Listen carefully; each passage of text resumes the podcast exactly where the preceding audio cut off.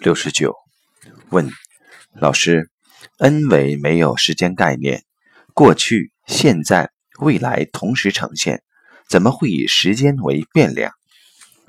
答：所谓时间是变量这个概念，实际是针对我们三维的人而言。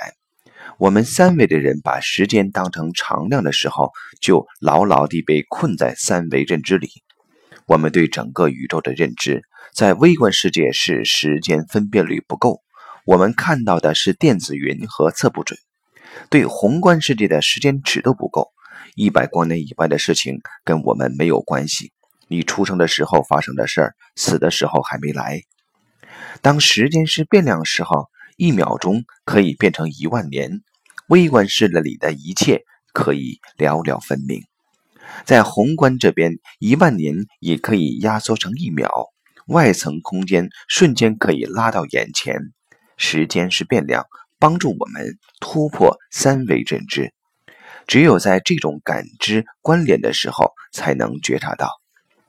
再说到五维、六维，人就更迷茫了。